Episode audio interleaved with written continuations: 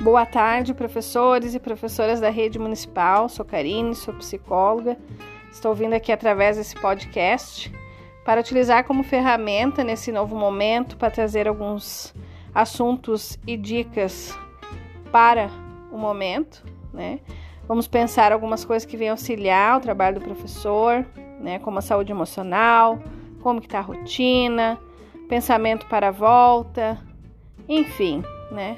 Algo valioso aí para o momento para ajudar e servir como ferramenta para o professor que se adapta né, ao novo tempo, ao novo processo que estamos passando.